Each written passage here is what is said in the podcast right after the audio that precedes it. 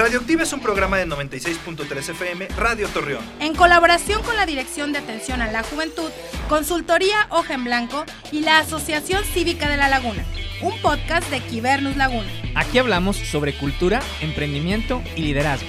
Con Ceci Guerrero, Arturo Aranda y Abraham Cuellar. ¡Comenzamos!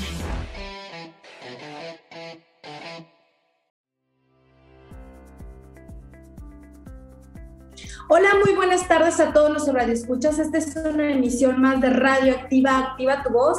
Y como siempre esta tarde estoy acompañada de mi compañero Arturo Aranda. Muchísimas gracias, Ceci. Hola, gracias. Hola, Ceci.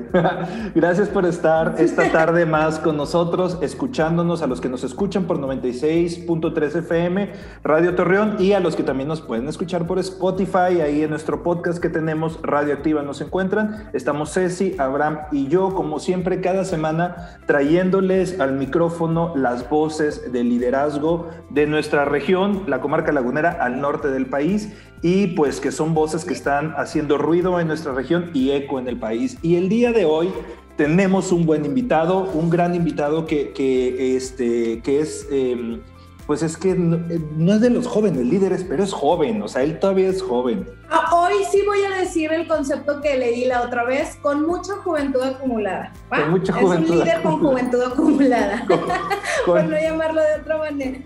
está en la juventud acumulada. Él es Luis Alfredo Medina, él es coordinador de investigación del Consejo Cívico de las Instituciones y bueno, este, tiene por ahí un badaje cultural y de estudios grandísimos y hoy vamos a estar hablando con él sobre liderazgo y sobre varias cosas que él ha investigado últimamente. Alfredo, carnal, bienvenido. Pues no sé cómo responder a tanto halago, caray. y sí, todavía me queda un año de juventud, por así decirlo, ya en unos meses cumplo 29 y ya paso al tercer piso, pero como siempre he dicho, la juventud se lleva en las venas. Aquella persona que no se siente joven por más años que tenga, nunca lo va a hacer. Oye viejo, eh, y siempre empezamos el programa con nuestros invitados haciéndoles esta preguntita. ¿Quién es Alfredo Medina? Más allá de la persona que estudió economía, más allá del amigo, más allá de este, el coordinador de investigación de una institución, ¿quién es Alfredo Medina? Me la pusiste difícil. Mira, Alfredo Medina es un curioso en lo más extenso de la palabra. Aparte que está curioso. Ah, no, no es ¡Qué cierto. No, no se quiere llevar, muchacho, se quiere llevar. no, soy muy curioso, me gusta siempre estar eh, aprendiendo cosas nuevas de historia, de geografía, de la vida cotidiana, de la cultura. Y además yo me podría definir como un apasionado y enamorado de su país, de México. Un mexicano hasta el tuétano, así me puedo considerar yo. Órale, qué interesante. Oye, Luis Alfredo, y también nos gusta mucho saber cuál es tu perspectiva del concepto de liderazgo. Para ti, ¿qué es un líder y cuáles son las características que debería tener un líder? Híjole, yo, yo creo que un líder nace y se hace, ¿no? Eh, es un don que las personas tienen y que al paso del tiempo deben de ir perfeccionando, deben de ir moldeando las circunstancias de la historia y de su tiempo.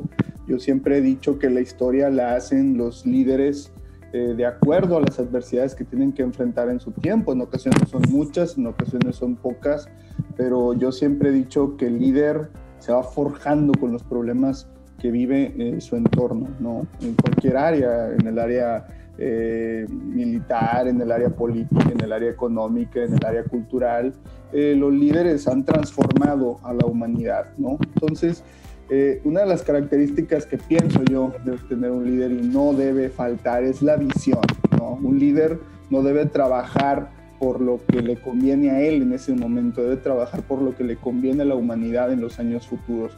Un líder debe tener eh, paciencia, mucha paciencia, porque las cosas no siempre salen como uno se lo espera. Un líder debe tener mucha vocación, muchísima vocación por lo que está haciendo, porque de lo contrario va a ser un jefecillo más ahí impuesto. Y otra cosa que creo yo es importante que debe tener un líder es humildad. si no tienes humildad para reconocer tus errores, si no tienes humildad para aceptar un consejo de una persona mayor o de alguien que sabe más que tú, si no tienes humildad para tratar a las personas que están trabajando contigo, no debajo de ti, porque no es una pirámide, esto que han dicho, que es la base de la pirámide, no, van trabajando contigo, si no tienes la humildad para estar al mismo nivel que tus compañeros y tus seguidores, nunca vas a ser un buen líder. Muy, mira. Y así es. Perdón que los interrumpa los dos. Luis Alfredo, este, traemos eh, audífonos y como que le estás pegando Se y se está metiendo el sonido a, a la, a- a la grabación. Ahí, ahí, te, ahí te oyes bien, Carmen. Así ¿Ya es, me ahí. Ahí te oyes bien, sí. Sí, Perfecto. sí, sí, sí. ¿Lo vuelvo a decir o qué? No, no. Ya, No, no, no, te oíste bien, nada más que como que le pegabas. Ah, ver, bueno, sí. Déjenles explico a nuestros radioescuchas. Luis Alfredo es como una persona que se expresa mucho con las manos, entonces, que se estaba moviendo tanto que por ahí le estaba pegando al micrófono. Oye, Luis Alfredo, ya, ya agarré la palabra y, y yo desconozco, yo sí soy una persona, estoy tan metida en la cultura, en el arte, que desconozco al 100% qué es lo que hace eh, eh, en la organización en la que estás. Eh, ¿Qué hacen? Para la gente que no sabemos, ¿nos podrías platicar qué es lo que hacen? Bueno, mira, de entrada somos primos de la Asociación Cívica de La Laguna, donde trabaja mi querido compañero y carnal de muchos años, casi siete, este Arturo Aranda. Bueno, seis, para que no escuche tan, tan- tan- no escuchemos tan viejos. Este, nosotros, al igual que la Asociación Cívica, buscamos crear una identidad en la laguna, buscamos mejorar las condiciones de vida aquí en la laguna. Ellos lo hacen a través de liderazgos, a través de formación de ciudadanos. Nosotros lo hacemos ahora sí que a través de números. A nosotros nos toca eh, a través de indicadores numéricos evaluar cómo vivimos en la laguna, evaluar cómo está haciendo su chamba el gobierno, tanto municipal, estatal y federal. Y nos tocan, pues, híjole, sacar realidades muy tristes en materia de empleo, en materia de salud, en materia de vivienda, en materia de población.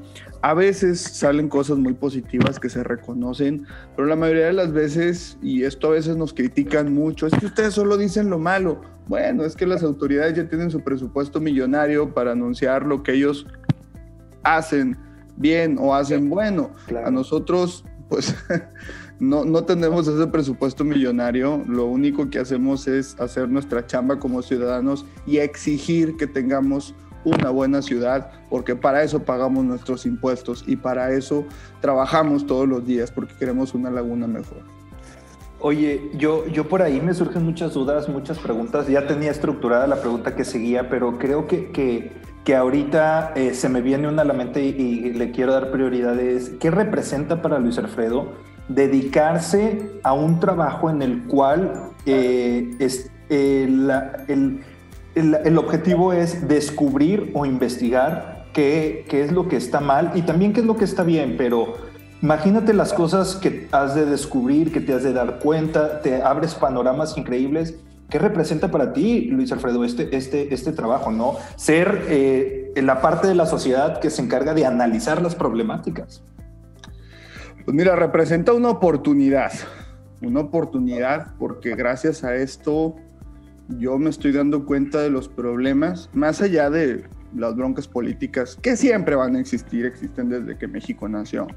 Pero más allá de las broncas políticas, esto es una oportunidad para decirle a nuestras autoridades, aquí está el problema, vamos a darle por aquí, aquí eh, vemos un foco rojo, vamos a atender este problema. Y cuando las personas me dicen, oye, ¿y, cómo puedes dormir con tanta información tan negativa, mano? Híjole, pues bueno, es muy sencillo, ¿no? Por un lado, cuando salgo de la oficina, dejo todos esos problemas y cuando salgo a la calle, eh, trato de ayudar a la gente, trato de apoyar al chavito que está teniendo problemas en su escuela, trato de apoyar a las personas que no tienen un trabajo, canalizándolos con gente que esté contratando, trato de, entre mis amigos, apoyarnos para hacer alguna actividad social y llevar, eh, no sé, algo de despensa, algo de juguetes, algo de cobijas a las personas más necesitadas, porque quiero ahora que ya conozco esta realidad tan, tan triste, quiero también poner un granito de arena, que no es nada, porque pues imagínate, son miles de pobres los que viven en la laguna, miles de personas que están sufriendo día con día, pero yo siempre he dicho que cada persona que toma conciencia de lo que estamos viviendo, cada persona que quiere apoyar a sus hermanos laguneros, eh, por, por más pequeña que sea su labor, entre más seamos, más va a haber una, eh, un sentimiento de fraternidad y de igualdad en nuestra región. Entonces es una oportunidad para aprender y una oportunidad para ayudar. Oye, quien, quien descubre este, esta parte cambia su perspectiva. O sea, una persona que está constantemente investigando, dándose cuenta eh, de, sale, o sea, el, Alfredo estudiante o joven, bueno, a lo mejor de joven eh, podrías haber sido también un poco... Eh, ya se le ven las arrugas, pero todavía es joven. Aquí ya la, y acá las patas de gallo. Pero, o sea, a lo que voy es, puedes decirle a las personas, ah, investiguen o, busquen, porque cambia tu perspectiva. O sea, siento que cuando alguien descubre, pum, sale al mundo de diferente manera. Totalmente, totalmente. Mira, de entrada yo te diría, por ejemplo, que el Alfredo estudiante quería irse a la Ciudad de México y allá hacer carrera eh, de economista, ¿no? Porque aquí veía las cosas muy, muy tristes. Aquí pues, es muy raro que al economista se le dé el lugar que le pertenece en la, en la profesionalidad y en el mercado laboral eh, nacional, ¿no? O como se tiene en otros lados del país. Y cuando yo empiezo a investigar, cuando yo empiezo a darme cuenta de los problemas que tiene la laguna, digo, ¿y para qué me voy?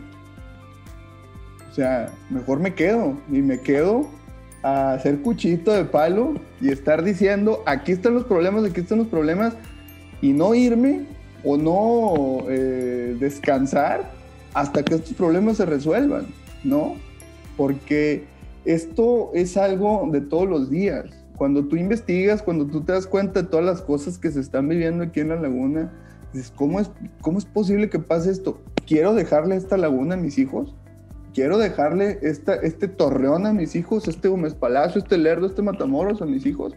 No, me quedo, trabajo por mi región y hasta que la vida me alcance, hasta que el tiempo me alcance, hasta que la energía me alcance, yo me voy a partir iba a decir una mala palabra, pero me voy a partir el lomo por mi ciudad, porque eso es lo que a esta ciudad le, hace falta, gente que se parta el lomo por su ciudad, gente que tenga corazón verdaderamente lagunero y trabaje como siempre lo he dicho en mis conferencias, como lo hicieron nuestros abuelos, como lo hicieron nuestros bisabuelos que llegaron de Zacatecas, de Durango, de Chihuahua, de Palestina, de China, de España. No hay una sola persona aquí de mi edad, entre 30 35 años, que su bisabuelo haya nacido en Torreón. Todos somos hijos del mundo. La laguna es hija del mundo y no nos podemos ir y dejar lo que nuestros antepasados nos heredaron. Oye, eh, y orgánicamente, orgánicamente, este Luis Alfredo nos está dando pie a algo que, que, que, que yo quería preguntarle al inicio. El público, y bueno, para empezar, eh, aterrizando la idea, eh, me encantó lo que dijiste de que cada quien se tiene que ser responsable de su ciudad y no solo los laguneros, porque estamos en la laguna de los laguneros, o sea, los de Ciudad Juárez de Ciudad Juárez, los de, este, no sé, San Miguel de Allende, San Miguel de Allende, Reynosa, Reynosa, cada quien debe ser responsable y corresponsable de su ciudad. Y nos das pie porque eh, teníamos mucho esta inquietud nosotros tres. este, esta semana eh, el Consejo Cívico de las Instituciones a través del Observatorio de la Laguna, que es donde tú trabajas, publicó algo bien interesante sobre la fuga de talentos en una región, de la fuga de talentos jóvenes. Eh, que, y queremos que nos, nos, digas, nos platiques un poco de esto, porque luego el siguiente bloque tenemos una invitada este, que, que nos va a ayudar a concretar este, esta idea pero eh, me gustaría que nos platicaras ya para cerrar este bloque un poco ah, de eso. Antes, antes de que, de que respondas, es que te quería hacer una pregunta estas de ciencia ficción, pero dale, dale, dale, antes de que nos vayamos. Bueno, dale, tú dale. Nos das esto y luego ciencia ficción y nos vamos al corte. Algo me dice que está tramando, Abraham, pero bueno, bueno, algo estás tramando.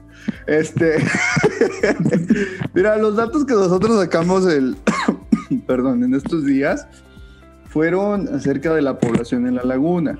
En la laguna hay 1.375.000 habitantes, es un dato que pues, sus radioescuchas deben tener muy en cuenta. Y cierto, ha crecido la población en los últimos años, de 2010 a 2015 crecimos en una tasa del 1.4% promedio anual, muy por encima del 1.1% que crecimos durante la, pues el, el, periodo de 2010 a 2015. Ustedes saben que atravesamos una crisis de seguridad, una crisis económica muy fuerte, que pues hizo que la población eh, se fuera. En 2020 recuperamos un poco el ritmo de crecimiento, pero eh, yo siempre les digo, más allá del número positivo están pues, los claroscuros. El claroscuro de este dato es que la población mayor de 30 años es la que más ha crecido, precisamente de 30 a 59 años. Y la población de 60 años y más es la que ocupa el segundo lugar en crecimiento. ¿Cuál es la población o el rango de edad que más ha decrecido en los últimos cinco años? La población joven, ¿no? Y si analizamos el histórico del año 2000 al año 2020, cómo ha ido cayendo la proporción de jóvenes en relación al total de la población, nos vamos a llevar una sorpresa tremenda, ¿no? Cada vez hay menos jóvenes en la laguna. Esto obedece, obviamente, al panorama nacional que estamos viviendo pero también obedece a la fuga de talentos que está teniendo la zona metropolitana de La Laguna. Si nosotros analizamos cuántos jóvenes había en el mercado laboral en 1998, vamos a encontrar que el 52% de la mano de obra ocupada eran jóvenes. En 2020 no llegamos ni al 36%, ¿no? Cada vez hay menos jóvenes en la economía, cada vez más jóvenes están yendo a ciudades como Querétaro, Saltillo, León, Aguascalientes, Ciudad Juárez, en búsqueda de mejores condiciones para su carrera profesional porque aquí no las están encontrando, ¿no? Eh, muchas de las veces vemos otros indicadores que, como les decía al principio, son muy negativos. La zona metro de la laguna es la quinta zona metropolitana con salarios más bajos. La zona metro de la laguna es la quinta zona metropolitana con más desocupación. Entonces, con estos indicadores cómo los chavos no se van a querer ir a otras ciudades a emprender sus propios proyectos profesionales. Claro, y sobre todo porque también requieren de, de ver en qué se pueden desarrollar. Si aquí las oportunidades, aunque digamos, oye, pues es que puedo encontrar eh, para mi carrera este sueldo que digo, pues está muy padre, pero no encuentro otras oportunidades como desarrollarme también como profesor, pues por supuesto que les estamos dando la puerta que pues adiós, ¿no? Oye, pero te quería hacer una pregunta un poquito más diferente. Ahí te va. Ya ves, el día de ayer este, llegó eh, se llama esta sonda, bueno, ¿cuál sonda? Este robot Marte. Ah. Entonces, el Endurance. Entonces, a ver, digamos que ya empezamos, que vamos a empezar a colonizar. O sea, ya tenemos este, ida y vuelta eh, naves que nos pueden ayudar y que reducir costos, etcétera. ¿Qué factores económicos crees que podrían incidir o cuáles crees que serían así como que los más descabellados importantes que no estamos viendo para colonizar, hablando de recursos y digamos que ya hay gente viviendo allá, cómo se empiezan a dar estas partes económicas, cómo se empieza a desarrollar la parte social y, este, demográfica de la gente que vive en la tierra como la gente que vive allá, qué recursos se tendrían que empezar a explotar un poquito y cómo afectaría esta parte económica a la colonización. Híjole, pues yo creo que es como lo que pasó hace 500 años aquí en México, ¿no? O sea, los españoles no sabían que había un nuevo mundo y se dejaron venir en naves por montones. Luego los ingleses, luego los franceses, en conjunto los portugueses. Ellos venían buscando el oro.